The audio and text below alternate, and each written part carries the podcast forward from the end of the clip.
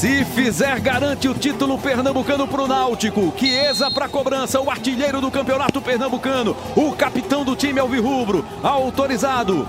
Chiesa contra Maílson. Tá nos pés do K9 a chance de garantir o título pernambucano de 2021. Chiesa foi pra bola e pro gol!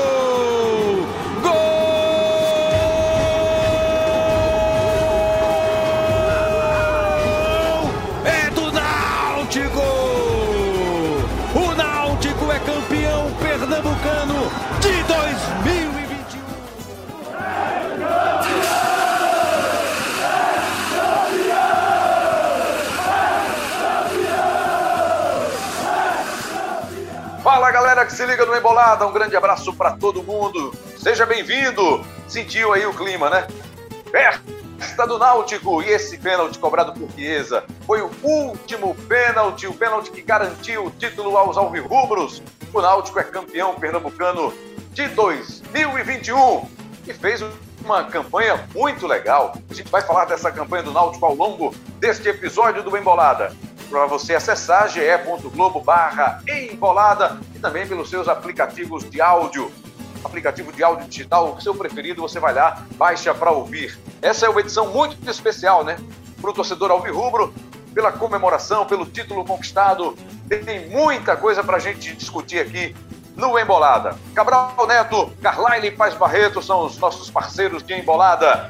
Festa Alvirrubra Cabral Neto Náutico é o campeão pernambucano de 2021. Fez por merecer, Cabral? Demais, Rembrandt, demais. Um abraço para você, um abraço para o Carlyle. Prazer estar aqui novamente com vocês, parabenizando a torcida do Náutico, parabenizando os jogadores, comissão técnica, diretoria do Náutico, enfim, merecido demais, muito justo.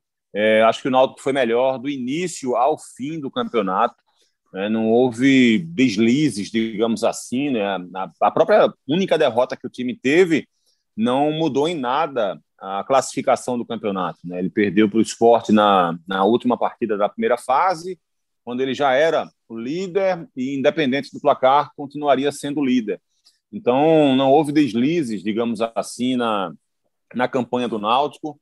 É um trabalho sensacional. Eu quero falar muito sobre Hélio dos Anjos nesse programa. E, e, assim, uma, uma vitória e uma conquista que enterra um trauma, né, Rembrandt? Enterra um trauma. É muito marcante essa, essa competição, esse campeonato, porque o Náutico conseguiu dar fim a esse tabu, né, que tanto incomodava a torcida alvirrubra, que já durava 53 anos, né, e que todas as vezes em que os clubes se enfrentavam em decisão, e foram 10 nesse período, e o esporte venceu todas elas, o argumento dos rubro-negros ressurgiam para incomodar a torcida alvirrubra, né? E esse trauma foi enterrado exatamente na cobrança de pênalti do Chiesa, que a gente teve no início do programa com a sua ótima narração para eternizar esse momento para a torcida alvirrubra, lembra? Carlyle Paz Barreto, e o esporte valorizou essa decisão, hein? Conseguiu segurar o Náutico nas duas partidas, empatando os dois jogos em 1 a 1 e o título só foi decidido nos pênaltis. O esporte, mesmo com uma campanha um pouco inferior no geral, conseguiu travar um grande duelo com o Náutico nas duas partidas. Verdade, Rebran. Um abraço a você, um abraço a Cabral, um abraço a todo mundo que está nos acompanhando. Um, uma decisão digna do clássico dos clássicos, né, dessa rivalidade histórica e centenária. Duas partidas muito equilibradas, as duas equipes se respeitando e dois jogos bastante distintos. Né? Primeira partida as duas equipes mais abertas, né? Eu lembro, bem com seis minutos, Náutico e Esporte já haviam perdido um, um, gol cada um, com 12 minutos foram duas chances claras para cada um. E no, no, jogo deste domingo, não. Nessa partida de volta foi um jogo truncado, mas um cara de, de final mesmo, o esporte ali com três volantes para tentar diminuir espaços dos alvirrubros e o Náutico ainda conseguindo imprimir, imprimir seu volume de jogo, mas foi uma, uma boa decisão claro, é, emocionante do começo ao fim, principalmente pela cobrança por pênalti, e venceu melhor. Cabral ainda falou que o Náutico foi melhor do começo ao fim. Eu até dou, faço um adendo é, é, sobre essa questão. O Náutico foi melhor antes e depois do começo ao fim, porque se preparou melhor para esse título, Rembrandt. Bom, a gente faz uma análise rapidamente aqui da campanha do Náutico, né? O foco principal aqui é o Náutico, porque foi o campeão, foi quem deu a volta olímpica, foi quem levantou a taça. E Cabral, vamos é, pela primeira fase. O, no geral, o Náutico que terminou em primeiro lugar foi até para o último jogo, como a gente lembrou, com alguns titulares poupados, porque tinham dois cartões amarelos e o Hélio não queria, é, ou pelo menos, ou queria evitar um risco de perder algum titular para a fase semifinal. Mas o Náutico começou o campeonato impressionando, né, com uma goleada por 5 a 0 em cima do Central. Depois veio o jogo contra o Veracruz. Teve uma sequência de oito jogos de invencibilidade, sendo que os sete primeiros com vitórias. No oitavo jogo, o um empate com Afogados. E na última partida, já classificado, já garantido o primeiro lugar, poupou alguns titulares e acabou derrotado pelo esporte. Mais uma campanha firme do Náutico na primeira fase. Cabral. Justamente, Rembrandt, justamente. Né? Primeiro, aquela sequência de sete vitórias consecutivas, né? com aquela goleada impiedosa contra o Central, com os cinco gols sendo marcados no primeiro tempo ainda. Depois enfrentou o 7 de setembro e ali o Náutico teve mais dificuldade, é, não conseguiu repetir uma boa atuação. É, o Hélio, inclusive, destacou a questão do gramado, né? O jogo foi disputado no Lacerdão e de fato estava bem ruim, mas o Náutico sofreu um pouco no, no finalzinho do jogo, mesmo assim conseguiu vencer. Depois teve o Veracruz e é esse jogo contra o Veracruz eu acho que é importante porque ele começa a construir uma preocupação em L, dos Anjos que vai refletir lá na fase decisiva, né, porque o Náutico enfrentou o Veracruz, o Veracruz jogou com três zagueiros, explorando o contra-ataque e tendo muito sucesso nesse contra-ataque. Né, fez 1 a 0 tomou o gol de empate é, e incomodando o Náutico. É, aliás, não fez, ficou 0 a 0 mas o Veracruz perdendo várias oportunidades claras de gol. É, e aí o Veracruz tem um jogador expulso no finalzinho do primeiro tempo. Ainda no primeiro tempo, o Náutico abre o placar com um homem a mais. O Veracruz volta para o segundo tempo com um homem a menos e novamente no lance de contra-ataque consegue empatar o jogo. E o Náutico só vai conseguir fazer os dois gols já próximo do final da partida. Então foi um jogo que dificultou muito a vida do Náutico, mas assim o Náutico sofreu com essa transição defensiva que era um problema grave da equipe nesse jogo. Mas ainda assim foi um jogo em que o time construiu também boas jogadas, porque não foi só o Veracruz que criou chances reais. O Náutico também teve boas oportunidades. Depois vem a goleada contra o Vitória por 4 a 1 depois a vitória contra o Salgueiro, o Náutico chegou a abrir 3 a 0 né? Depois o Salgueiro incomodou, fez 3 a 2 ali, mas não passava a impressão de que o Náutico teria mais, maiores problemas, porque o Náutico foi de fato melhor do que o Salgueiro. Depois goleia o Retrô por 4 a 1 uma grande atuação. Vence o Santa por 2 a 1 no clássico e aí já depois dessa vitória já garante a classificação e garante também o primeiro lugar na primeira fase, independente do que aconteceria contra o Afogados e contra o Esporte. E foi aí onde o Náutico acabou perdendo seus primeiros pontos no campeonato quando ele empata com o Afogados, é, 2 a 2 não foi uma atuação ruim do Náutico, o Náutico teve boas oportunidades, inclusive, mas acabou tendo esse empate contra o Afogados, e aí vem a segunda parte daquela, daquele problema que eu citei lá contra o Veracruz, que foi o jogo contra o esporte, que a gente tem que é, passar aqui na avaliação, que o time, lembrar né, que o time entrou com quatro desfalques naquele jogo, né, sem Vinícius, sem Camutanga, sem Djavan, sem Haldney, porque os quatro jogadores estavam pendurados e Hélio não queria correr o risco de alguém ser, tomar o terceiro amarelo e ficar fora da semifinal. Além disso, o esporte conseguiu, com seu plano de jogo de muita marcação e saída rápida no contra-ataque, também incomodar o Náutico. E aí fez 3 a 0 com muito mérito, jogando bem, bem melhor do que a equipe Alvirrubra. Então, a, a, esses dois jogos contra Veracruz e Esporte fizeram o Hélio refletir e aí é quando ele escala Brian na lateral esquerda e Wagner Leonardo na zaga, dois jogadores mais rápidos, melhora essa transição e aí sim consegue aproveitar muito melhor todos os benefícios que o time já tinha, né? Que é essa força ofensiva, essa pressão quando perde a bola e com uma transição defensiva mais rápida conseguiu ganhar segurança. E aí vence o Santa Cruz com muito mérito, tem esses dois empates com o esporte, mas que atuação por atuação atuação, a gente vai entrar um pouco mais nesse segundo jogo daqui a pouco, mas atuação por atuação, o equilíbrio do placar não se refletiu no desempenho, não se refletiu no desempenho das equipes. Eu acho que o Náutico acabou sendo melhor no primeiro e no segundo jogo também. O que você gostaria de destacar dessa campanha do Náutico na primeira fase, Carlyle. Teve o clássico, a derrota do clássico para o esporte, o empate com o Afogados dentro dos aflitos, as mudanças citadas pelo Cabral e as goleadas, né, que ajudaram e muito o Chiesa a chegar à artilharia do campeonato. No primeiro jogo, por exemplo, fez quatro gols, né? Dos cinco na goleada por 5 a 0 sobre o Central, Carlyle. É, o Náutico termina aí não apenas com o melhor ataque disparado, mas com os três principais artilheiros, né? Eu destacaria, Rembrandt, a correção de rumo. É bom voltar um pouquinho antes, e o Náutico mas porque ele conseguiu corrigir. Lembra do Náutico no início da Série B do ano passado?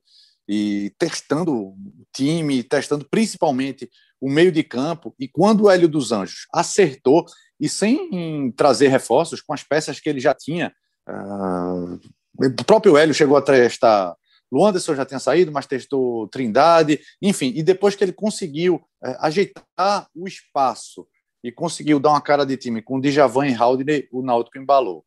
E aí fez um, um, bom final de Série B. Talvez se Hélio tivesse chegado um pouquinho antes, o Náutico estivesse aí brigando pelo o acesso. E esse ano, novamente, os dois volantes já estavam bem encaixados na equipe, mas faltavam ainda alguns acertos. O Náutico era um time que tinha um volume de jogo absurdo no primeiro tempo, mas caía muito de rendimento na segunda etapa. O Náutico era um time que atacava muito, mas o Náutico era um time que deixava muito espaço. Cabral já citou a correção pelo lado esquerdo da entrada de Brian, também Wagner, porque Ronaldo Alves não vinha, vinha sem ritmo, não vinha bem, e com a velocidade de, de Wagner e Cambutanga, o Náutico conseguiu dar essa estabilidade defensiva. Mas, mais ainda, o Náutico era um time que caía de produção no segundo tempo, fisicamente também, mas foi um time que, e aí já saindo um pouquinho dessa primeira fase, lembra, o Náutico é um time que acabou as finais marcando sob pressão do começo ao fim. Ou seja, foi um, um rumo corrigido por Hélio ao longo dessa primeira fase. Um time que marcava muito bem, um time que atacava muito, marcava muitos gols, mas depois aprendeu a marcar, com algumas partidas abaixo. O primeiro clássico contra o Santa Cruz foi abaixo do que o Náutico podia render.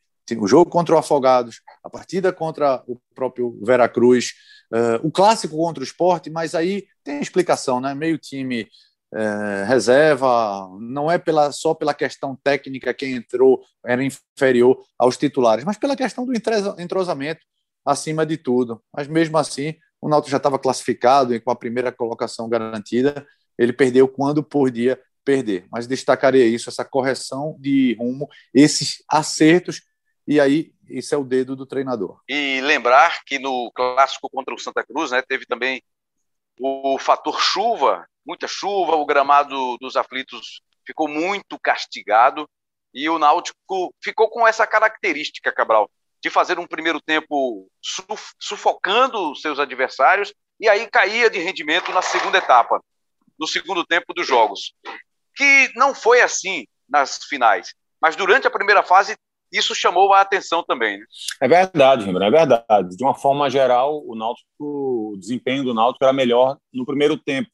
Talvez a, a explicação para isso, Rembrandt, seja more na, na busca por intensidade, né, que o Hélio tanto fala, que ele desde as primeiras entrevistas dele quando ele voltou para o Náutico, que ele bate nessa tecla da intensidade. E é, é, evidente que é muito difícil que uma equipe de futebol consiga ter a mesma intensidade durante os 90 minutos. Se a gente perceber, o jogo contra na primeira partida contra o esporte, na decisão, o Náutico fez um, um belo primeiro tempo, com muita intensidade, é, com, criando algumas boas oportunidades. Voltou para o segundo tempo, empatou o jogo logo no começo do segundo tempo e aí houve um momento ali de 15, 20 minutos onde o Náutico deu uma certa esfriada. É... Que talvez seja exatamente esse reflexo da questão física. Mas depois ele retomou. E hoje teve momentos parecidos, né? Nesse, nessa última partida, nessa segunda partida da decisão, teve momentos parecidos como esse. Porque, apesar do, do jogo não ter sido tão bom quanto o, o primeiro jogo, não ter sido tão movimentado quanto o primeiro jogo, Náutico teve mais intensidade no primeiro tempo do que em parte na parte inicial do segundo tempo. Tanto que o Náutico termina o primeiro tempo com maior posse de bola do que o esporte, ficou variando ali em torno de 55%, 56% mais ou menos de posse de bola contra 45, 44 do esporte. Mas no segundo tempo, o esporte conseguiu aumentar sua posse de bola e aí o jogo se manteve ali, de uma forma geral, com 50% de posse de bola para cada um. Só que aí o Náutico também consegue se revigorar dentro do próprio jogo e aí ele consegue estabelecer alguns momentos bem positivos na segunda etapa. Um, um, mesmo com uma certa queda de rendimento e com uma certa queda de intensidade, a gente vai lembrar aqui que teve a bola no travessão depois do cruzamento do Hereda e no rebote a, a, bola em que o Maidana salvou, teve a bola na, no travessão do próprio Jean Carlos, enfim, teve algumas tentativas de construção de jogo pela esquerda com o Vinícius, então havia algo positivo também no time do Náutico no segundo tempo, mas é, acho que passa muito por essa questão da intensidade, essa busca por intensidade do Hélio, que acaba fazendo com que o time não consiga manter é, essa intensidade durante todo o jogo, que é normal, natural, não é defeito do Náutico, é apenas uma constatação de que no futebol hoje em dia, com tanta força, com tanta marcação e com preparação física tão, tão evidenciada das equipes, é quase impossível você manter uma intensidade uniforme durante os 90 minutos. Lembrando. Bom, eu vou, eu vou trazer um assunto aqui, antecipar, inclusive, na nossa ordem, no nosso roteiro, uma entrevista do Chiesa logo após o jogo, logo após a conquista do título, porque ele foi um dos principais jogadores, talvez o melhor jogador do campeonato, né, pelo conjunto da obra, pela artilharia, pela decisão, pelo, pelo fator decisivo de ter feito o gol neste último jogo, de ter batido o último pênalti da série, ganhou a chuteira de ouro, né, o troféu chuteira de ouro de artilheiro do Campeonato Pernambucano com 10 gols. E ele se incomodou muito, ainda na primeira fase, sobre, sobre alguns comentários que foram feitos em relação à campanha do Náutico. Que o campeonato do Náutico começaria com o jogo do Salgueiro, depois viria o clássico contra o Santa, o jogo do Afogados e o clássico contra o Esporte. Que os primeiros jogos teriam sido fáceis para o Náutico, porque foi, foram jogos contra equipes que, tecnicamente mais fracas, né? foram mais fracas na competição. 7 de setembro, Central, Vera Cruz e Vitória. E ele se incomodou muito com isso já à época e desabafou logo depois da conquista do título. Ouçam aí o atacante artilheiro do time, artilheiro do campeonato e campeão pernambucano com a faixa de capitão. Chiesa falando sobre o tema. Eu cheguei em 2011 e aprendi a amar, aprendi a gostar, aprendi a respeitar todos e todos os alvirrubos, assim como fizeram comigo. E eu não podia passar por aqui e não ganhar um título, né?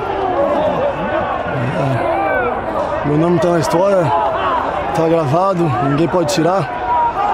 E agora acordem a gente quando o campeonato começar, porque falaram que quando a gente estava ganhando bem, o campeonato não tinha começado, que o Náutico ia pegar os times fortes. E poderia ser diferente, não foi? A gente mostrou do começo ao fim o nosso time que a gente tem, o nosso grupo, a nossa força. Então a gente é, muito feliz, muito alegre. É, é que comemorar. Ontem o que fizeram lá no nosso CT é uma falta de respeito imensa. Isso mostra o poder do nosso time, né? Mostra, é, querendo ou não, o medo que eles estavam da gente, né? mostra tanto que nós somos respeitados aqui.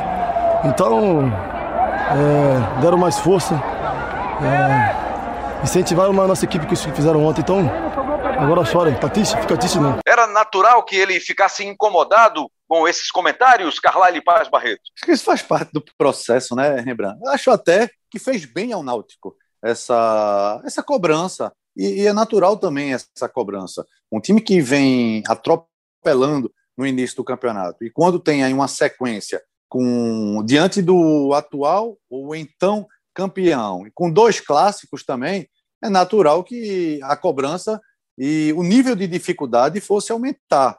Né? Então, não sei porque há tanto tempo já de futebol ainda ainda ficar chateado com algumas uh, algumas cobranças, mas isso fez bem a ele e fez bem ao Náutico, porque fez com que o Náutico mantivesse, mantivesse o foco e que o Náutico ainda continuasse naquela, naquela disposição que ele teve no início do campeonato. Então foi até foi bem interessante. Chiesa, tem, Chiesa é um jogador bastante é, emotivo também, na questão de, de se doar pelo, pelo clube, o Náutico está na vida dele.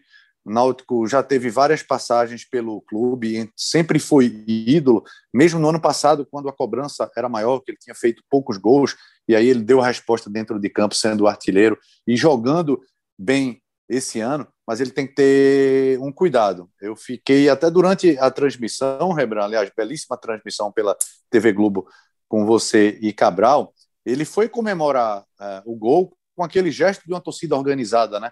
Fazendo o gesto obsceno. E tem que, tem que ter a noção que tem o VAR. É.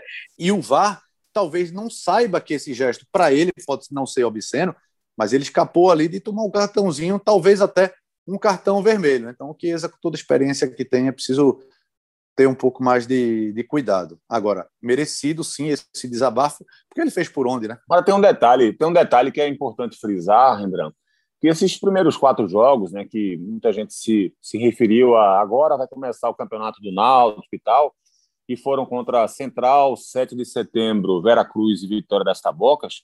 Desses quatro clubes aqui, dois disputaram o quadrangular do rebaixamento que foram Vitória, 7 de setembro, e o Central. É, o Central e o Vitória, inclusive, foram rebaixados. E o outro clube que está nesse meio do, desse quarteto aqui é o Veracruz, que é o clube que tinha vindo da Série B.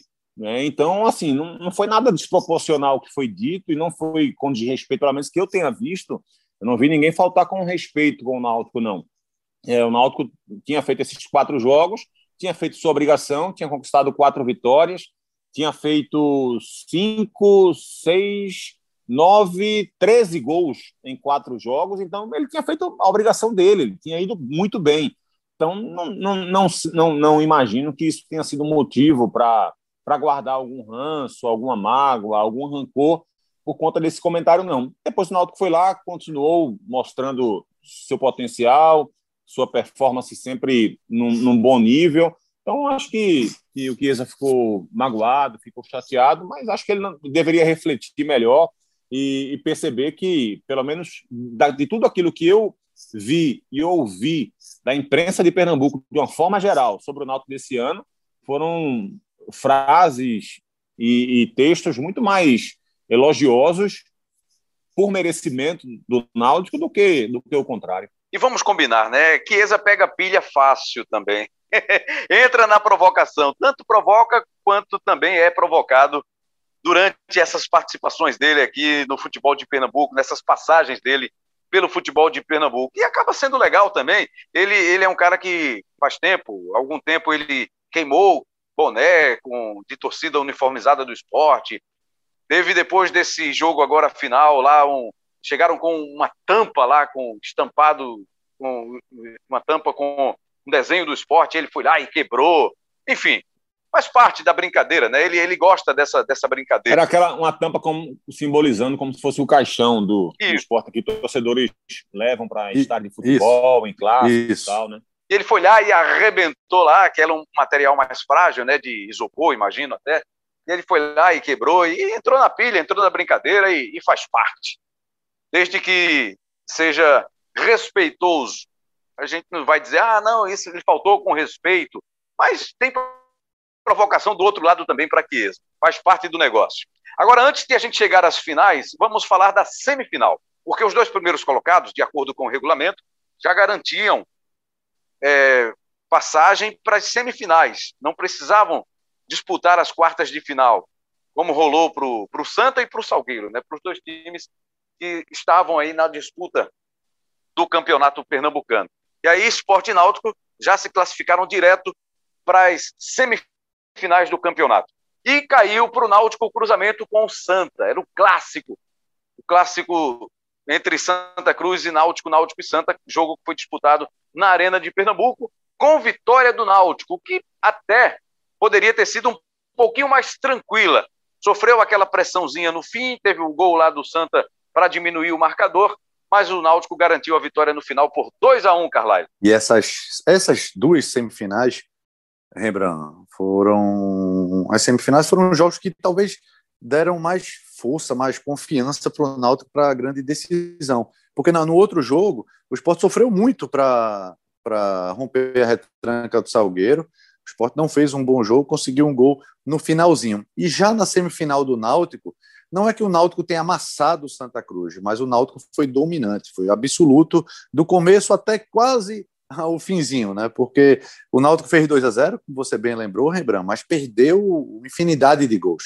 O Náutico poderia ter chegado na final com a goleada, ou então com uma vitória menos sofrida. Quando tomou esse gol no gol contra, aí deu, deu um pouco mais de motivação, deu fôlego para o Santa Cruz, que acabou a partida pressionando, né? Mas naquela pressão natural de quem está perdendo um clássico e vai para frente e vai para cima, porque o Náutico foi dominante. Talvez tenha chegado aí na, na grande final contra o esporte mais confiante do que do que do que passou em boa parte do campeonato naquela primeira fase, né? Então, ele se recuperou imediatamente daquela derrota por 3 a 0 na última rodada da primeira fase, com essa belíssima apresentação da semifinal.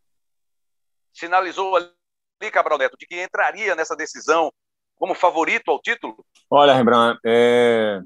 o placar de 2 a 1 contra o Santa foi, foi mentiroso também, né?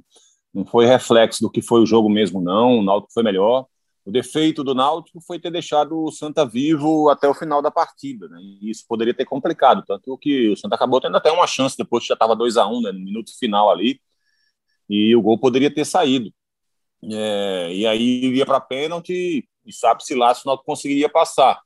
É, então, assim, acho que o, o, vacilo do Náutico foi esse, ter deixado o Santa vivo. E acho que aquilo fortaleceu, e acho que, como o Carvalho falou aí, é, a, a, partida do esporte contra o Salgueiro, né, que foi um dia depois, o Náutico enfrentou o Santa no domingo e o esporte pegou o Salgueiro na segunda-feira, acho que, que, deixou meio claro que, que, o time do Náutico era melhor do que o esporte. Eu, sou meio travado para chamar de favorito, é, especialmente em clássicos, né, especialmente em decisão, mas é, todo mundo percebia que o Náutico estava mais organizado, que o Náutico vinha jogando melhor do que, do que o esporte.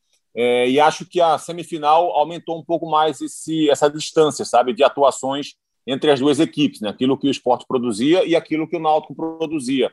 É, por isso, lembrando, não vou chamar de favorito não, mas acho que, que sim, a semifinal, as semifinais do Campeonato Pernambucano, acho que deixaram mais, mais óbvia que as atuações do Náutico eram melhores e mais consistentes que as do esporte. Bom, passando pela semifinal, chegou a, a decisão. Já falamos no episódio anterior muito né, sobre a primeira partida, sobre o empate que foi disputado na Ilha do Retiro, o encontro entre as duas equipes na Arena de Pernambuco. O jogo seria na Ilha do Retiro, mas aí foi uma semana de muita chuva e o esporte mudou o local da partida para a Arena de Pernambuco. O gramado estava em ótimas condições e tivemos um empate em 1 a 1. Vamos focar agora neste último jogo, o jogo que apontou, que definiu o campeão pernambucano de 2021. Para você, os gols da partida. 1 a 1, placar nos aflitos, o placar do tempo normal, com Chiesa abrindo a vantagem para o Náutico e Mikael fazendo o gol de empate. Acompanhe com a gente. Olha o Náutico chegando, Chiesa!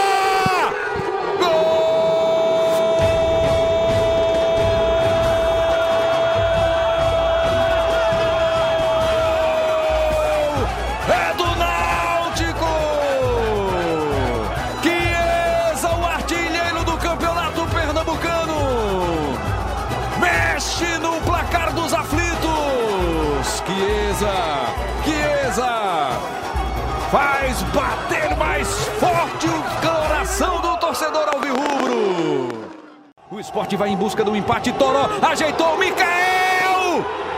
Gol!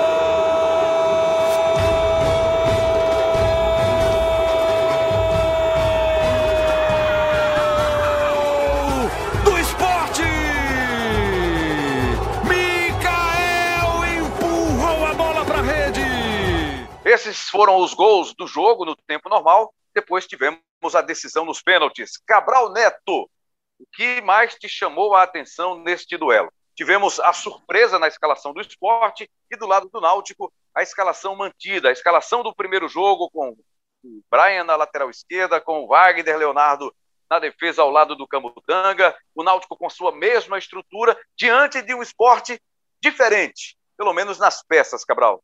Lembrando, olha, eu sou eu sou ruim demais em xadrez, mas entendo um pouco da mecânica do jogo, né? E acho que, que vale uma traçar um paralelo aí do, do futebol, dessas, dessas duas decisões com o xadrez, que é o seguinte: é, as peças estavam postas no tabuleiro, na metade da partida do xadrez, né, ela foi interrompida, houve um intervalo aí que durou uma semana, e na segunda metade dessa partida de xadrez, quem tinha que mexer nas peças para tentar mudar alguma coisa, de fato, era o Humberto Louser.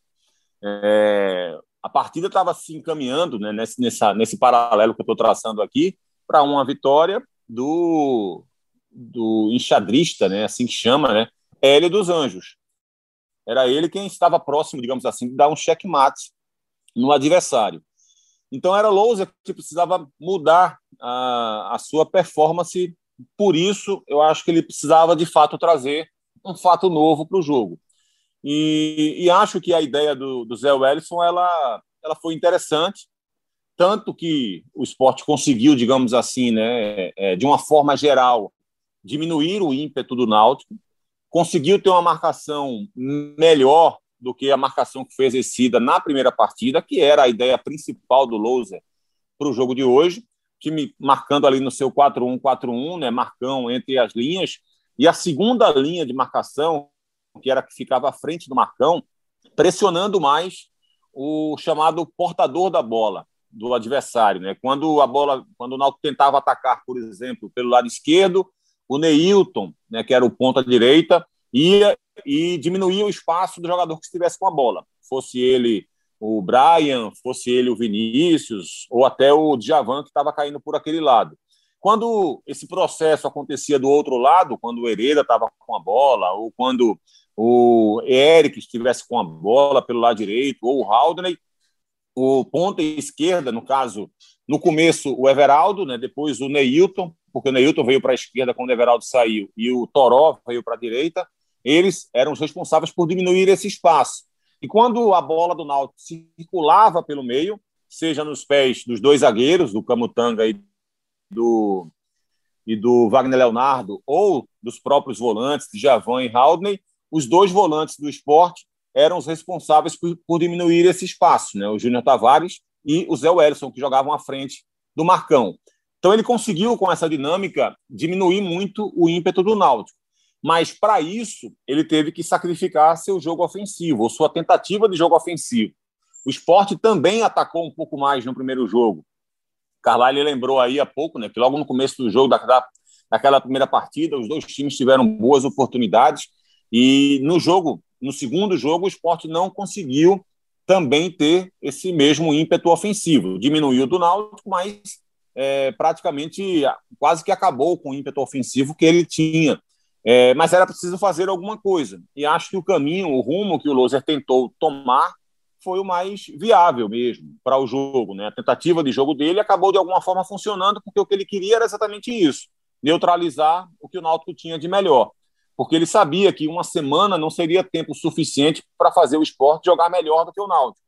Mas ele sabia que uma semana poderia ser suficiente para ele fazer um jogo é, é, mais competitivo do que tinha feito na primeira partida. E foi esse caminho que ele tomou, porque é mais fácil você construir uma equipe defensiva durante uma semana do que você tentar fazer o contrário. Se ele fosse tomar outro rumo, de tentar tornar o esporte mais criativo e mais ofensivo, certamente ele é, deixaria o time muito mais vulnerável para essa partida e seria um caminho muito mais arriscado. Ele tentou tomar um caminho mais seguro. É, acho que a demora, por exemplo, com o Thiago Neves talvez tenha sido prejudicial, não porque Thiago Neves não tenha talento para disputar uma decisão, muito pelo contrário, mas pela questão física. O Thiago Neves já tinha entrado com problemas físicos na primeira partida contra o Náutico. A entrada dele do Marquinhos, inclusive, naquele primeiro jogo, acentuaram muito a performance ofensiva do Náutico, né? Porque o, o esporte passou a dar muito mais espaço, o Náutico passou a atacar muito mais fortemente. Então, assim, com, com essa impossibilidade do Thiago Neves render 100%, ele acabou ficando muito mais tempo do que deveria em campo. E com a movimentação do Thiago Neves, com a falta de alguém para fazer, para aparecer na grande área, né? porque o Thiago Neves jogou como um falso 9, mas ninguém aparecia lá na frente na grande área, é, isso fez com que o esporte praticamente não tivesse ímpeto ofensivo nenhum. E ele demorou a colocar o Mikael. E mesmo é, com o Náutico, com, sendo melhor marcado, mesmo com toda essa, essa mecânica de jogo do esporte que eu falei agora, e, e foi importante dizer isso, só para contextualizar o seguinte: mesmo com toda essa dificuldade que o Náutico passou a ter no segundo jogo em comparação ao primeiro, o Náutico acerta o travessão duas vezes e Maidana salva duas bolas em cima da linha. Então, olha que time perigoso que o Náutico se tornou, né? Porque mesmo não conseguindo produzir ofensivamente a, do mesmo jeito que se acostumou a produzir nesse campeonato, o Náutico ainda tem duas bolas no travessão e o zagueiro tem que salvar duas vezes o time em bolas em cima da linha. Então, esse time do Náutico é de fato muito perigoso. E acho que o Náutico foi, como eu falei no começo do programa, melhor do que melhor do que o esporte nas duas partidas e os dois empates, nem de longe, refletem o que o, que é, o desempenho das duas equipes, porque acho que o Náutico merecia ter vencido o primeiro jogo e acho que o Náutico merecia ter vencido o segundo jogo também. Mas o futebol é isso. Né? A ideia do Lousa era essa, era fazer com que o jogo não fosse tão bom quanto foi o primeiro, era melhor que fosse um jogo chato, era melhor que fosse um jogo de muita marcação, porque só assim ele conseguiria entrar no jogo. Se ele de fato tentasse jogar de igual para igual, certamente o Náutico teria muito mais vantagem, porque o Náutico hoje é um time mais pronto, é um time mais bem preparado, um time mais organizado, nesse belíssimo trabalho que faz o Hélio dos Anjos. E sua visão sobre esse jogo final, Carlyle? Rembrandt, outro empate aí, concordo com, com o Cabral, outro empate, mas que o Náutico talvez tenha, não saído frustrado pela, pelo título, mas pudesse ter saído frustrado, né? porque o Náutico produziu para vencer durante os 90 minutos. O time do esporte eh, entrou em campo com uma formação diferente, com três volantes, eh, sem um atacante de referência, com o Thiago Neves sem cacuete, mas tentando fazer esse falso 9, sem cacuete, porque não tem essa movimentação. Né? Então, o time que abre mão de um, um pivô, um centroavante, mas que coloca um jogador diferente, um jogador mais técnico, é, essencialmente quer um time com mais movimentação, mais mobilidade, e o esporte não teve essa mobilidade, mas não teve porque o Náutico continuou marcando bem, continuou sendo um time equilibrado. Geralmente, quando você adianta linhas de marcação, você fica vulnerável uh, lá atrás em algum momento. E o Náutico não ficou vulnerável em nenhum momento. O gol que o esporte fez no finalzinho foi uma jogada bem trabalhada, talvez uma demora para a linha, a última linha do Náutico sair, e aí Toró conseguiu uh, colocar de cabeça, mas o goleiro do Náutico foi figura uh, apagada, no sentido da bola não chegar para ele, enquanto o goleiro do esporte teve mais, viu mais a bola perto do gol, né? não fez nenhuma grande defesa, fez uma defesa importante, mas duas bolas na trave, duas bolas que iriam entrar e o zagueiro tirou em cima da linha. O Náutico foi melhor porque foi mais equilibrado e foi mais inteiro fisicamente. Lembra que a gente estava debatendo um pouquinho antes sobre o, a primeira fase, quando o Náutico fazia um bom primeiro tempo e na segunda etapa caía de produção, tinha a ver também com questão física. E o Náutico conseguiu ter esse equilíbrio fisicamente, mesmo marcando de forma agressiva, marcando de forma adiantada, do começo ao fim. O esporte tentou fazer, tentou esboçar uma marcação um pouco mais uh, em cima do adversário, mas aí a primeira linha adiantava e a segunda linha ficava no meio do campo. E o Náutico não teve isso. O Náutico, ataca, o Náutico marcava a saída de bola do esporte de um jeito muito compacto. Então, por isso, o Náutico foi melhor tecnicamente, taticamente e também fisicamente. Fisicamente, vários jogadores do esporte deixaram o campo esgotado, como Thiago Neves, como Neilton e alguns outros. Dá para dizer que a superioridade do Náutico foi flagrante nas duas partidas, né, Cabral? Dá sim, Bram, dá sim. É, a gente está tá falando aqui né, de uma equipe que está se formando para disputar a Série B e de uma equipe que está se formando para disputar a Série A.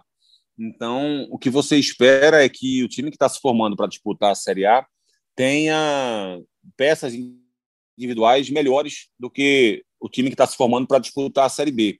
E isso até pode ser verdade, se a gente pegar individualmente, né?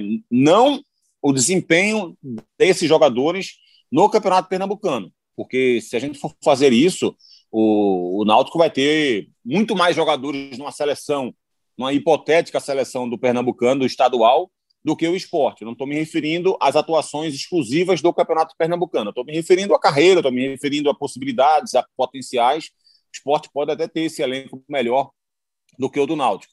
Mas é, essa é uma discussão é, subjetiva, né, que cabe até uma certa opinião. Mas, a, coletivamente falando, em termos de organização, eu acho que cabe pouquíssimo debate, Lembrando, Eu acho que, que é, é muito difícil que alguém que não seja um torcedor, né, que não tenha uma visão de torcida, é, consiga imaginar que, que dá para debater hoje atuações do Náutico com atuações do esporte. O Náutico é um time que é, consegue ter uma boa criatividade, o Náutico é um time que tem boa movimentação na frente, que os deslocamentos dos jogadores do Náutico na frente fazem sentido, porque são bem trabalhados, porque são bem treinados e por isso se tornam bem coordenados. O Náutico tem uma base de apoio para esse tipo de jogo do Náutico muito bem formulada, que é justamente a, o suporte dado por Djavan e por Haldney, que transformam a pressão pós-perda de bola do Náutico no item mais importante do seu jogo hoje. Porque a, a, as ideias de um jogo de futebol, Rembrandt, elas não são. Elas não podem ser, digamos assim, pinçadas e elas não existem solitariamente. O Náutico tem uma pressão pós-perda de bola, porque antes dele pensar em fazer essa pressão, é, exercer essa pressão, ele precisa ter um mecanismo de jogo ofensivo que funcione bem. Porque uma coisa é consequência da outra. Porque para você, por exemplo, ter muitos jogadores ocupando espaço na frente, você precisa atacar pensando em se defender e se defender pensando em atacar. Então, se você ataca já pensando em se defender, como tem que ser, como qualquer time de futebol precisa ter, e se você ataca com muitos jogadores como o Náutico ataca, não faria nenhum sentido se no modelo de jogo de Hélio dos Anjos tivesse lá a contemplação, digamos assim, de depois de perder a posse de bola, o meu time se retrai e vem marcar em linhas baixas no meio no, no, no campo de defesa. Não faria nenhum sentido. Se você está ocupando espaço lá na frente com mais jogadores do que o normal, você precisa pressionar a posse de bola assim que você perde. Isso não significa que o Náutico seja um time de muita posse de bola. O Náutico não é um time que faz questão de ter um bom scout de troca de passes. Pelo contrário, o Náutico até tem um ataque bem direto e bem objetivo. Mas o Náutico faz questão de ter essa pressão pós-perda de bola para não precisar da sua transição defensiva. Inclusive, porque foi o maior defeito da equipe dentro do estadual, que foi corrigido com as entradas do Brian e do Wagner Leonardo, mas que você não pode nunca deixar de exercer essa pressão pós-perda, porque vai ser muito mais difícil você se reorganizar, né? reorganizar suas duas linhas de quatro se você não tiver essa pressão, exercendo essa pressão logo depois que perde a posse de bola, porque no mínimo, no mínimo ali, se você não recupera a posse de bola, você no mínimo atrasa o contra-ataque do adversário. Então essas ideias elas vão se ligando, elas é, são, são ideias que o Hélio dos Anjos tem de jogo, que ele consegue implementar no dia a dia de trabalho e os jogadores conseguem executar dentro de campo.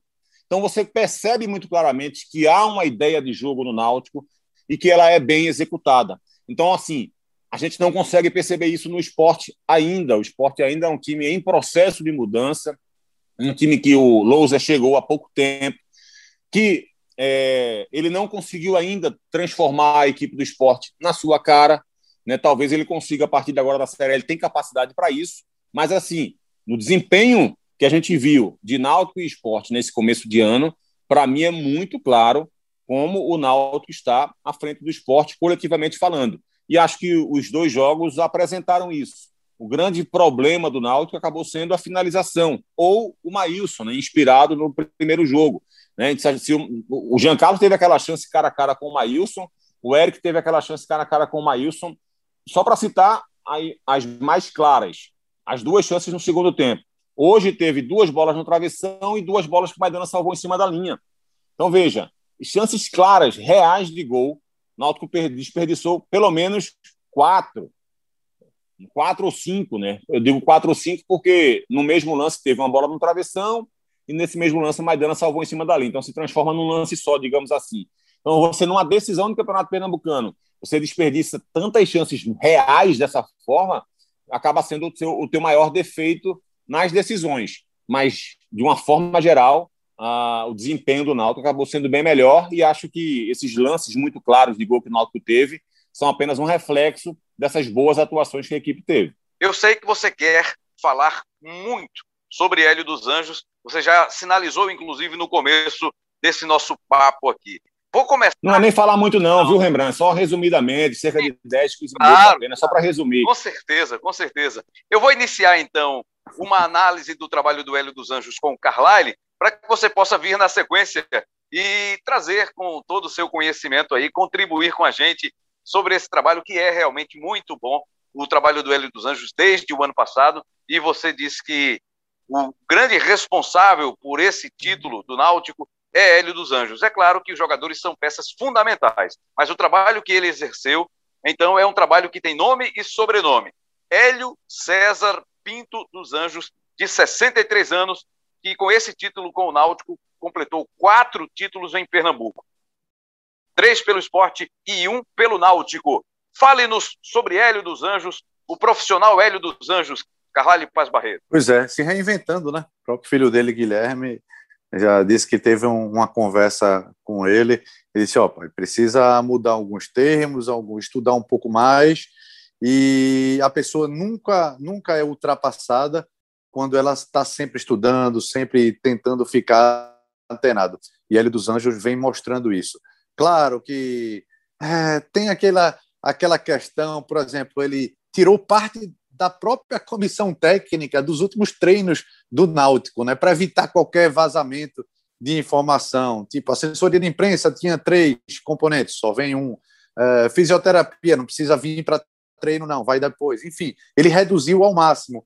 Isso pode ser até folclore, pode ser até aquele medo exagerado, mas você consegue colocar na cabeça dos seus jogadores que agora é uma semana diferente, que é uma partida diferente. E não nessa segunda partida da final, mas no, no jogo de ida na Arena de Pernambuco ficou bem claro a diferença, não apenas de confiança e de qualidade, mas de vontade das duas equipes. Parecia que o esporte estava disputando um jogo a mais do campeonato e o Náutico estava indo realmente para uma decisão. E isso também, claro, faz parte da, do trabalho de uma comissão técnica, a questão, de, a questão emocional. Mas isso é, isso é o mínimo. O que ele mudou mesmo foi a questão tática. Ele conseguiu retirar o melhor de quase todo mundo.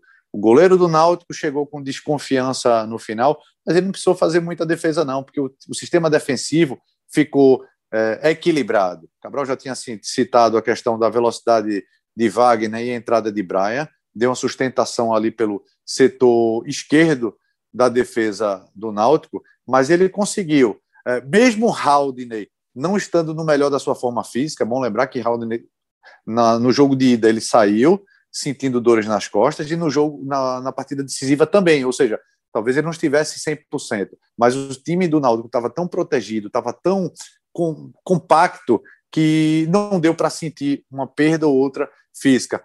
Vinícius cresceu, Vinícius cresceu fisicamente, tecnicamente e taticamente ele fez outra boa partida. Eric, Eric não jogou bem novamente, mas Eric foi fundamental também ajudando Hereda, fechando espaço.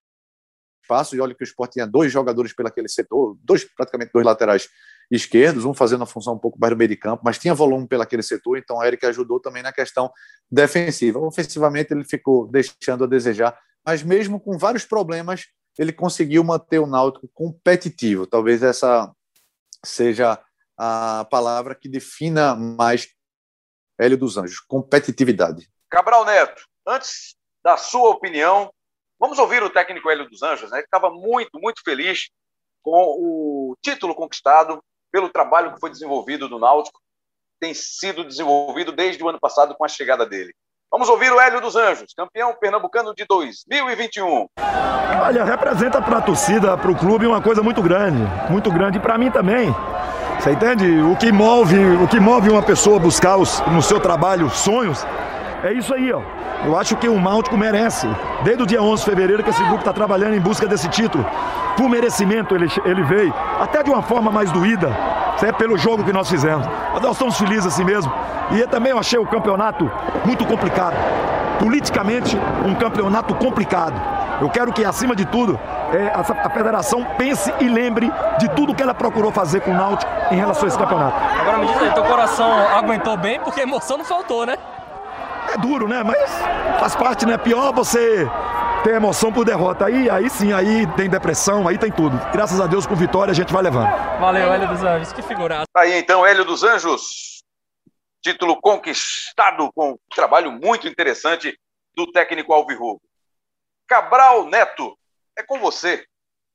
Análise sobre o trabalho de Hélio dos Anjos até aqui. Rembrandt, para mim, o título estadual do Náutico nasceu, né? Começou a ser construído no dia 18 de novembro do ano passado, que foi o dia em que o Hélio dos Anjos foi foi contratado, né? Foi anunciado oficialmente. Hélio chegou com o Náutico ocupando a 17ª colocação da Série B, na zona de rebaixamento, portanto, com apenas 20 pontos em 21 rodadas, afundado na zona de rebaixamento há muito tempo, com apenas uma vitória nos 12 jogos mais recentes, antes da chegada dele, caminhando sem escala para a Série C. O Náutico vinha jogando sistematicamente mal. E o Náutico já se transformou ali na Série B. Né? O Náutico passou a ser um adversário muito indigesto. É bom lembrar que o Náutico não perdeu para Chapecoense, o Náutico não perdeu para Cuiabá, o Náutico enfrentou, não perdeu para o América Mineiro lá. Então, o Náutico de Hélio dos Anjos enfrentou os melhores times da Série B e sempre jogou é, num nível muito alto contra esses adversários. Né? Então, é, o Hélio conseguiu transformar um time que quase todo mundo, quando ia enfrentar o Náutico, via como obrigação vencê-lo, e depois de um tempo, todo mundo percebeu que não ia ser bem assim. Salvou o Náutico do rebaixamento. E aí, a partir dessa nova temporada, com mais tempo para trabalhar, porque ele teve uma conseguiu ter uma pré-temporada e o Náutico não estava disputando a Copa do Nordeste e a Copa do Brasil e com isso ele acabou tendo mais tempo entre os jogos. E aí ele passou a pensar em, em, em algo mais profundo, em fazer com que essa evolução do Náutico fosse ainda mais transformadora. E aí ele recua um pouco mais de Javan e dá mais liberdade para Haldney. Ele passa a valorizar mais esse perde pressiona da equipe porque ele passa a fazer com que o Náutico seja um time mais ofensivo, com melhores ideias, com mais capacidade, com mais repertório de jogo, porque o Náutico fez gol de praticamente todos os tipos nesse, nesse, nesse campeonato. Fez gol de contra-ataque, fez gol de bola parada, fez gol de jogada nascendo pela esquerda, fez gol de jogada nascendo pela, pela direita, fez gol de, de jogada nascendo pelo meio, fez jogo de, de, de, de quase todo tipo exatamente porque ele conseguiu ampliar esse repertório da equipe do Náutico. O Náutico se transformou numa equipe muito forte e, e, sem, e sem ser uma equipe, digamos assim, muito vulnerável. É verdade, é fato que o Náutico tomou mais gols do que um time campeão, digamos assim, está acostumado a tomar. Né? O Náutico só não tomou gol nesse estadual nos dois primeiros jogos, depois tomou gol em todas as partidas. Tudo isso é verdade. Acho que no elenco do Náutico, por exemplo, falta um goleiro mais confiável. Né? O Alex Alves ainda não passa essa confiança. E um, uma das coisas que eu acho mais incríveis nesse trabalho do Hélio dos Anjos, Rembrandt, é o seguinte: eu queria chamar a atenção para esse detalhe. Pega a escalação do Náutico nessa decisão contra o esporte. O que a gente vai ver de diferente do Náutico em relação ao elenco que Kleina e Dalpozo tiveram é o goleiro, que com Dalpozo era Jefferson, com Kleina também era Jefferson. Com Hélio, passou a ser Anderson, que é muito mais goleiro do que Alex Alves. Então, a mudança que houve no gol, eu não sei se foi uma mudança para melhor. Eu tenho minhas dúvidas, por exemplo, se Alex Alves é melhor do que o Jefferson. Apesar de não de também não ter confiança no Jefferson, eu não acho que Alex Alves tenha passe mais confiança do que ele. Eu acho que o Náutico não está bem servido de goleiro. Náutico tinha um baita de um goleiro na Série B com Hélio, que era o Anderson, e ele perdeu qualidade no gol. A outra peça diferente é o Wagner Leonardo, que chegou agora zagueiro. E esse sim foi um acréscimo de qualidade à equipe. apenas um jogador, basicamente. Porque o Vinícius, que não fazia parte do elenco de Dalpozo, já fazia parte do elenco de Gilson Kleina. Se você pegar toda a escalação do Náutico, é, do jogo desse domingo, né, Alex Alves, aí você pegar Hereda, Camutanga, pula Wagner Leonardo, vem Brian. Vai para o meio-campo, Djavan, Haldner, Jean Carlos. Na frente, Eric Chiesa e Vinícius. É o mesmo elenco que Dalpozo e Kleina tiveram. E olha a diferença de jogo entre o Náutico de Hélio dos Anjos e o Náutico de Kleina e o Náutico de Dalpozo. Acho que o Kleina e o Dalpozo merecem muito respeito. Acho que eles têm trabalhos bons na carreira. O Dalpozo, até dentro do próprio Náutico, conseguiu obter sucesso, por exemplo, na, na Série C. Mas não dá para fazer a menor comparação entre o que o Hélio dos Anjos conseguiu fazer com esse mesmíssimo elenco, praticamente, do Náutico, em relação aos dois últimos treinadores. Então, é, a performance de Hélio dos Anjos é algo que a gente precisa, todas as vezes que falar do Náutico, a gente precisa elogiar. E a forma como ele conduz também essa questão a gente falou sobre isso no último embolada. Né? As correções que ele consegue fazer, a reconstrução que ele conseguiu dar no sistema defensivo, nessa transição defensiva, foi no momento certo, da forma certa, sem gerar traumas. O Ronaldo Alves não vinha fazendo um bom campeonato pernambucano, exceto um ou outro momento, mas não vinha fazendo um bom pernambucano. Mas ele não tira Ronaldo Alves do nada. Né? O Wagner Leonardo ganhou a posição dele aos poucos, demonstrando todas as vezes que entrava ter capacidade de ser titular no Náutico. E quando o Wagner Leonardo ganha essa posição, não poderia gerar nenhum tipo de trauma no elenco, porque ele estava tirando uma liderança do grupo. Só que é evidente que o grupo identifica que o time começa a render muito melhor com o Wagner Leonardo em relação ao, ao Ronaldo Alves. O mesmo processo se deu na lateral esquerda. O Brian não caiu de paraquedas na lateral esquerda. O Brian sempre foi o 12 jogador de Hélio dos Anjos. O Brian sempre foi o coringa de Hélio dos Anjos. O Brian jogou de ponta esquerda, de ponta direita, de meia, de lateral direito e ganhou a posição do lateral esquerdo porque era um problema que o Náutico tinha, porque o Rafinha não conseguia dar sustentação defensiva à equipe que atacava tanto. Então o Brian foi necessário e foi muito importante quando ganhou essa posição. Então, as escolhas do Hélio são muito marcantes e bem resolvidas, não deixa trauma no elenco. As ideias de jogo do Hélio são implementadas. Por isso que eu acho que o trabalho do Hélio dos Anjos é fantástico. Ele continua sendo um trabalho fantástico. Foi, foi fantástico quando salvou o Náutico do rebaixamento e, e continuou sendo fantástico com esse título, porque ele consegue extrair do elenco do Náutico muito mais do que os seus dois últimos treinadores e muito mais do que a gente poderia imaginar. A Série B do Náutico vai ser do mesmo jeito? Não sei. Muita coisa pode acontecer, o Náutico pode perder jogadores, pode acontecer problemas, mas o que eu sei, a única coisa que eu sei é aquilo que eu já vi. E o que eu já vi do trabalho do Hélio dos Anjos no Náutico é um trabalho sensacional. Não é à toa que alguém consegue conquistar 12 títulos estaduais como o Hélio dos Anjos conquistou na carreira dele, e não é à toa que esse é o quarto título pernambucano que ele, que ele conquista. Então, acho que o Hélio merece todo o respeito do mundo e merece todos os elogios que são feitos a ele. E um detalhe importante aí que o Cabral pontuou, Carlyle, é a questão de fazer as mudanças e não traumatizar ninguém, né? não milindrar ninguém. Foi o caso do Ronaldo Alves, especialmente, que era uma liderança.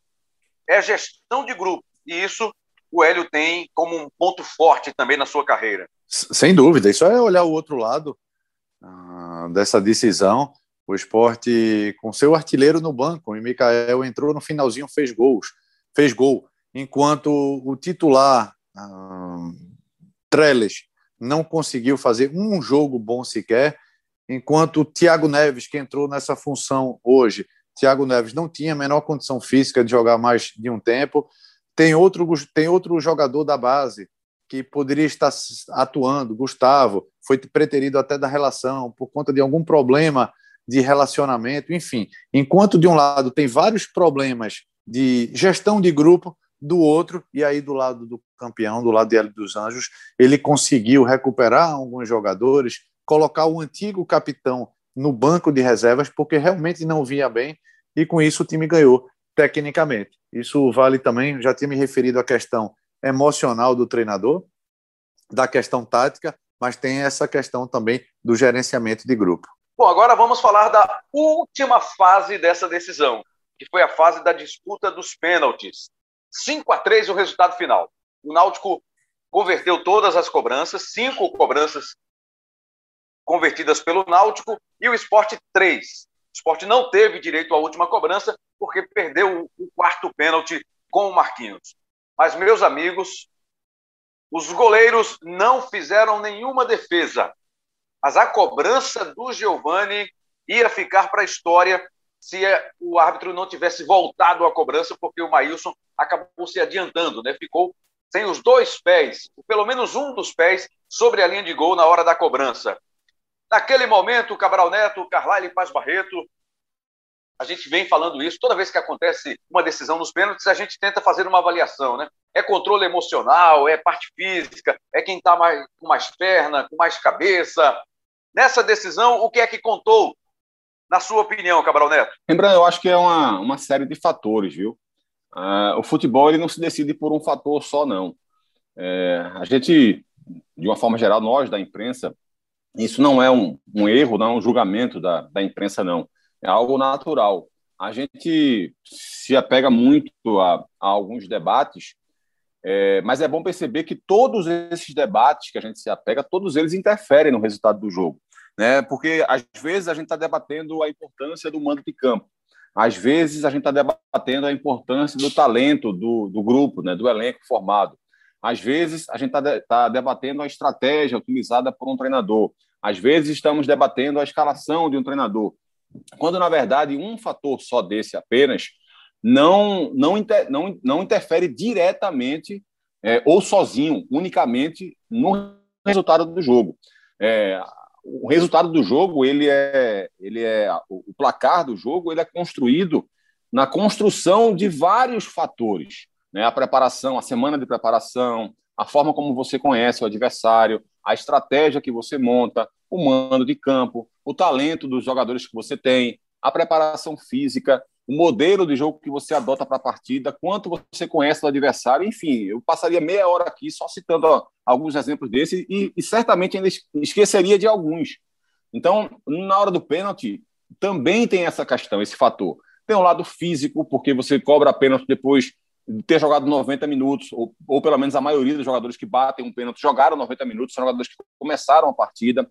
Então tem um lado físico, tem um lado psicológico que interfere demais no jogador, né? Quanto ele sente aquele momento e evidentemente às vezes você acaba pensando de forma errada é, ou avaliando de forma errada por conta desse lado psicológico, desse cansaço, coisa que você pensa por estar cansado que você fatalmente não pensaria se você estivesse bem fisicamente naquele momento. É, então, assim, são vários fatores que acabam interferindo também. O próprio Giovanni chegou a dizer para a gente, depois, né, na, na, na para Globo, que é, ele sempre treina daquele jeito. Só que eu acho que se ele tivesse avaliado a performance do Maílson durante os, os pênaltis cobrados antes dele, né, os três primeiros pênaltis, ele perceberia que o Maílson não estava se movimentando. O Maílson estava esperando até o último momento para poder pular. Todos os pênaltis do Náutico foram batidos do mesmo lado, todos eles altos. E, e o Maílson foi na bola nos três, inclusive havia tocado na bola num pênalti antes do, do, do Giovani. Então ele deveria ter, ter percebido isso. E se o goleiro não se mexe e você bate o pênalti daquele jeito, fatalmente ele vai pegar, porque mesmo se ele cair, ele ainda vai ter a perna dele para poder tirar. Né? E o, e o Giovanni fez isso, ele bateu muito fraco. Se o Maílson tivesse pulado no canto, provavelmente ele teria tirado com os pés. Então a batida dele foi bizarra, foi medonha. Se ele tivesse, se, se não tivesse sido o VAR que mandou voltar de forma correta, diga-se de passagem? O PC Oliveira foi didático na nossa transmissão, explicando tanto esse movimento do Maílson quanto os movimentos do Alex Alves. Né? E então assim foi, foi correta a decisão do VAR de voltar o pênalti. Se isso não tivesse acontecido, Rembrandt, por mais que o Giovani tenha entrado bem em vários dos jogos que ele entrou na equipe do Náutico, eu acho que ficaria inviável a permanência dele. Acho que a pressão seria gigantesca e esse momento marcaria é, de forma muito negativa essa passagem dele no Náutico e a torcida acho que não perdoaria, né? Porque ele não estava perdendo um pênalti qualquer, ele não estava perdendo um pênalti comum, ele estava perdendo um pênalti de uma equipe que fez um campeonato melhor, que estava disputando pênaltis contra seu maior rival e que havia esse desejo de acabar com esse trauma de 53 anos de derrotas em decisões. Então, o peso em cima dele, acho que amassaria a permanência dele aqui no Náutico, lembrando. Antes de ouvir o Carlyle sobre essa disputa dos pênaltis, vamos ouvir então o Giovani, né, que deu entrevista para a nossa equipe logo após o jogo e disse que, que ficou preocupado mas muito feliz também porque teve uma nova oportunidade. Giovani. Rapaz, é, eu treino daquele jeito, né? Eu espero o goleiro cair, eu espero ele tomar decisão e eu acabo tirando dele. Só que no pulo que ele deu, acho que ele me deu uma, uma enganada ali, eu acabei tendo que bater no meio, não consegui virar o pé. E ele pegou, mas graças a Deus aí, o... não sei como ele deu aquele salto ali, claro, passou tudo na minha cabeça depois, mas graças a Deus eu tive a confiança depois de ali bater e converter, a gente sai campeão. O importante é isso.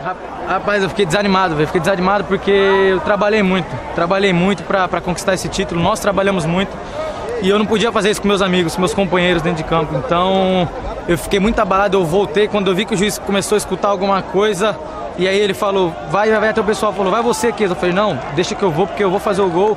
Tava confiante, e aí eu acabei mudando um pouco minha batida e graças a Deus deu certo. Tá aí então o Giovani aliviado, né? Depois que teve a cobrança repetida e aí conseguiu bater forte, firme e garantir para o Náutico mais um gol. Foi o quarto gol na sequência aí das cobranças na decisão por pênaltis contra o Náutico. No, no gol, o Maílson teve mais perto de se destacar do que o Alex Al. E importante, viu, Rembrandt? Importante destacar que aí na segunda cobrança ele mudou completamente o jeito dele de bater, né? É verdade, fez uma fez diferente, né? Bateu forte, mais pro alto. E o Maílson acertou todos os, os cantos, mas não conseguiu pegar, porque veio a bola veio forte, as bolas que ele conseguiu tocar vieram muito forte e ele não conseguiu se destacar como fez em 2019 mas se aproximou mais do que o Alex Alves, Carlyle. É verdade, é, Rembrandt. E até o, o debate pré-jogo, né, pré-decisão, em relação até a torcedores, os rubro-negros estavam mais confiantes se a partida fosse para os pênaltis por conta de Maílson. Um goleiro de quase dois metros de altura, a envergadura dele é enorme, e tem esse fator de 2019 também, né? Mas justamente por conta disso, acho que fez o Náutico treinar um pouco mais. E de todas as cobranças serem no mesmo lado e quatro delas serem no canto superior, isso mostra que teve o trabalho aí da comissão técnica. A comissão técnica falou: se bater em meia altura, goleiro pega. Se bater no meio do gol, goleiro pega. Então vocês têm que tirar ao máximo dele. E o que é tirar ao máximo? No cantinho ou no ângulo. E foi isso que o Náutico fez. O Sport também bateu muito bem os três primeiros pênaltis, né? Mas Marquinhos teve infelicidade cidade, Cabral falou até durante a transmissão, quando você tenta colocar no ângulo, claro que é muito mais difícil para o goleiro, né? Mas também tem um, um percentual maior de você errar. Você bater embaixo da bola, ele para cima, você bater um pouco do lado, ela ir para fora, e aí Marquinhos arriscou. Não diria que, que ele foi displicente, mas Giovani foi completamente displicente, foi infantil, foi até irresponsável. O jeito que ele bateu, Cabral e Rembrandt, nem pelada se faz. O cara que numa pelada bate um pênalti desse jeito e perde, ele vai tomar tanto esporro e vai ficar muito próximo aí de uma agressão de um companheiro. Imagine um profissional, imagine um profissional no final de campeonato. Então isso foi muita, foi muita irresponsabilidade de Giovani, mas teve aí a, a sorte para ele, né? O VAR ter chamado porque se fosse em disputa por pênalti em qualquer outra competição sem VAR, o árbitro não iria ver, o mesmo o auxiliar de linha não iria ver, como não viram. E aí apenas do VAR viu que Maílson realmente se adiantou um pouquinho e aí ele teve essa, essa chance de uma segunda cobrança, né? Mas nem sempre ele tem essa chance. E se ele faz isso no treino, é para o treinador dar um puxão de orelha já nesse pré-jogo? Bom, você falou aí que isso não se faz nem em pelada, né? Porque a cobrança seria muito forte por parte dos companheiros. Agora me ocorreu uma, uma dúvida, uma curiosidade, Carlalho. Numa pelada com você em campo, você permitiria que o seu colega, o seu companheiro permanecesse depois de uma cobrança tipo essa, ou você não permitiria nem que ele batesse o pênalti? Se eu fosse dono da bola, ele batia e saía, não jogava mais. E eu não sou muito bom de bater pênalti, não, viu? Eu tenho aí umas, umas cobranças perdidas mas não por displicência. Oi. Ô, Carlyle, e tu em campo, tu em campo é bom em? Em, em comentar. Aí sim, eu tô falando em comentar. jogando. Eu tô falando Pô. jogando. Ah, não, eu sou, eu sou o cérebro da equipe. É, tá certo. Eu só fico, eu só fico falando, corre aqui, corre Esse ali. Teu time deve ser muito ali. burro, então, viu? no basquete, eu sei que você se garante. o cérebro é o que fala, né? Não é o que corre, né? Agora, é, rapida, rapidamente, Rembrandt e Cabral, só para. Já que a gente está falando de cobrança por pênalti, esse é o terceiro campeonato seguido pernambucano que é decidido em cobrança por pênalti. Ah, dá mais emoção, dá sim, torcedor, quem, principalmente quem não está uh, é, jogando, gosta, mas está na hora de ter um jeito diferente de você decidir esse campeonato, não. Privilegia a campanha por exemplo, 2021, quem tem a melhor campanha? Foi o Náutico. Então o Náutico joga pelo empate. Ou então a CBF já está tirando aquele peso do gol fora de casa, né? Tudo bem, mas privilegia quem tem a melhor campanha. No ano passado era o Santa Cruz, perdeu por pênalti.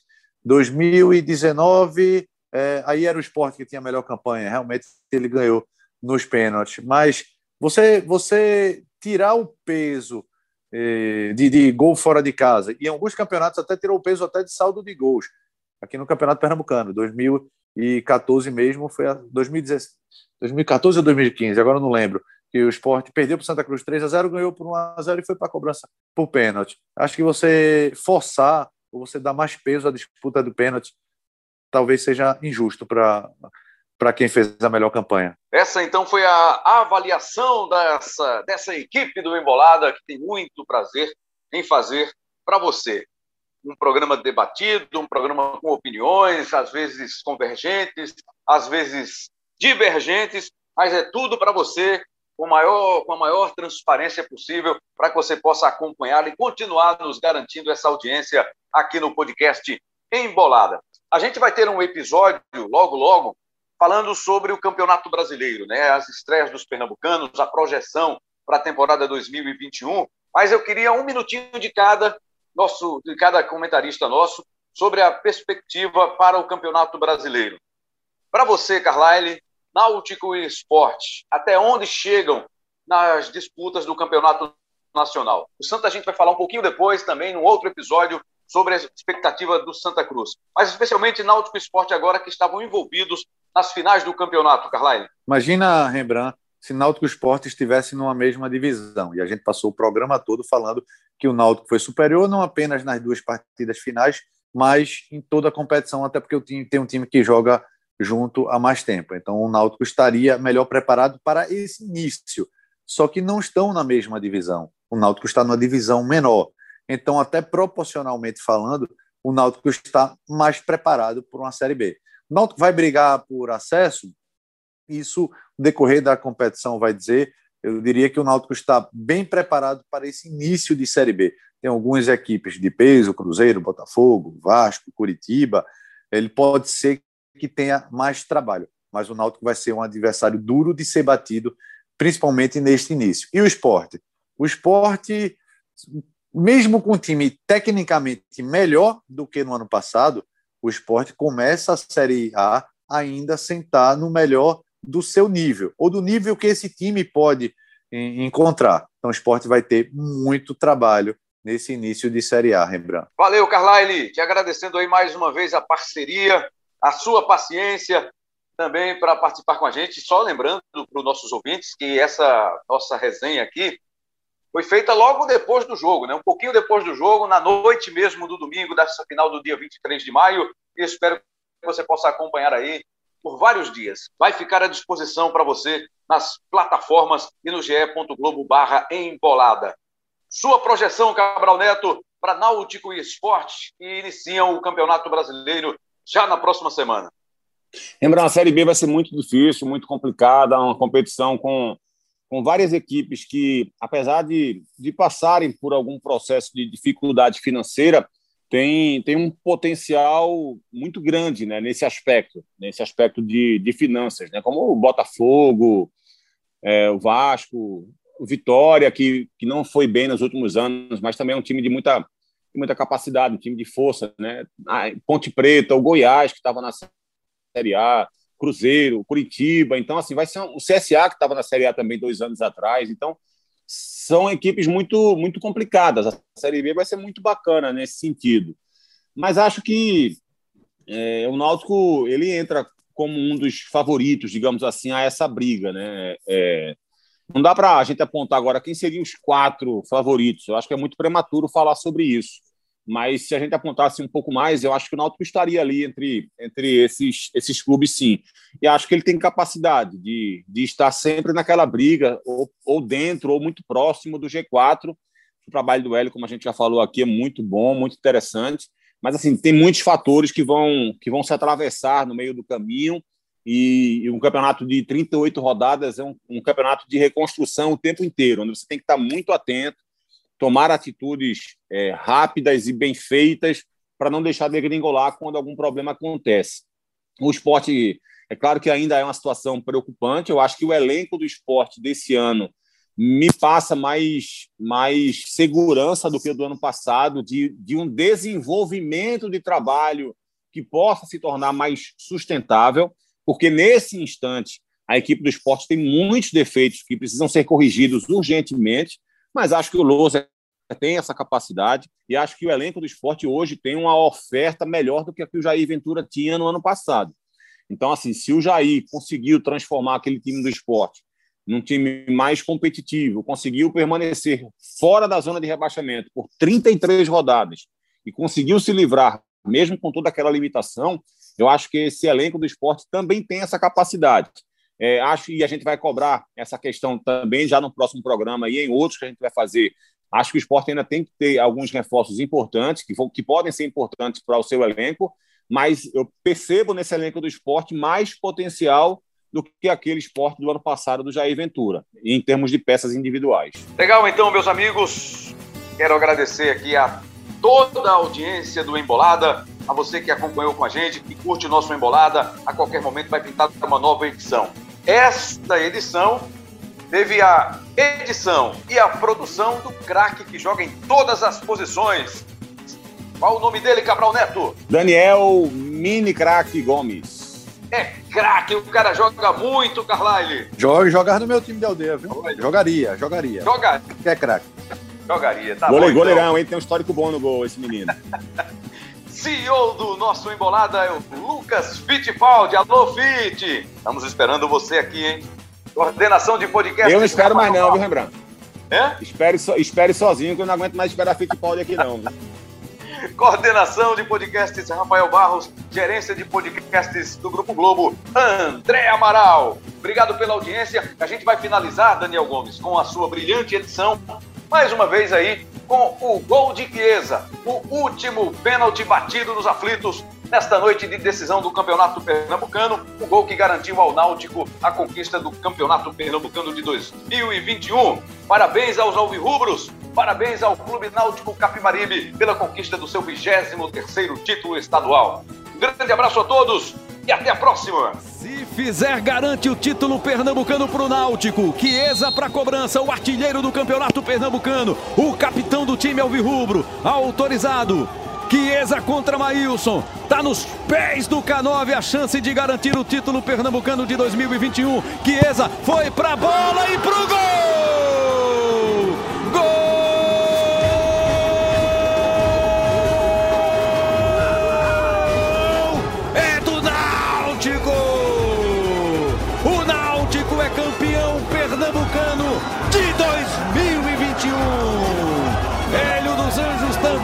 Emociona, abraçado ao filho Guilherme dos Anjos, o seu assistente. O Náutico comemora o título pernambucano, o 23 terceiro título pernambucano.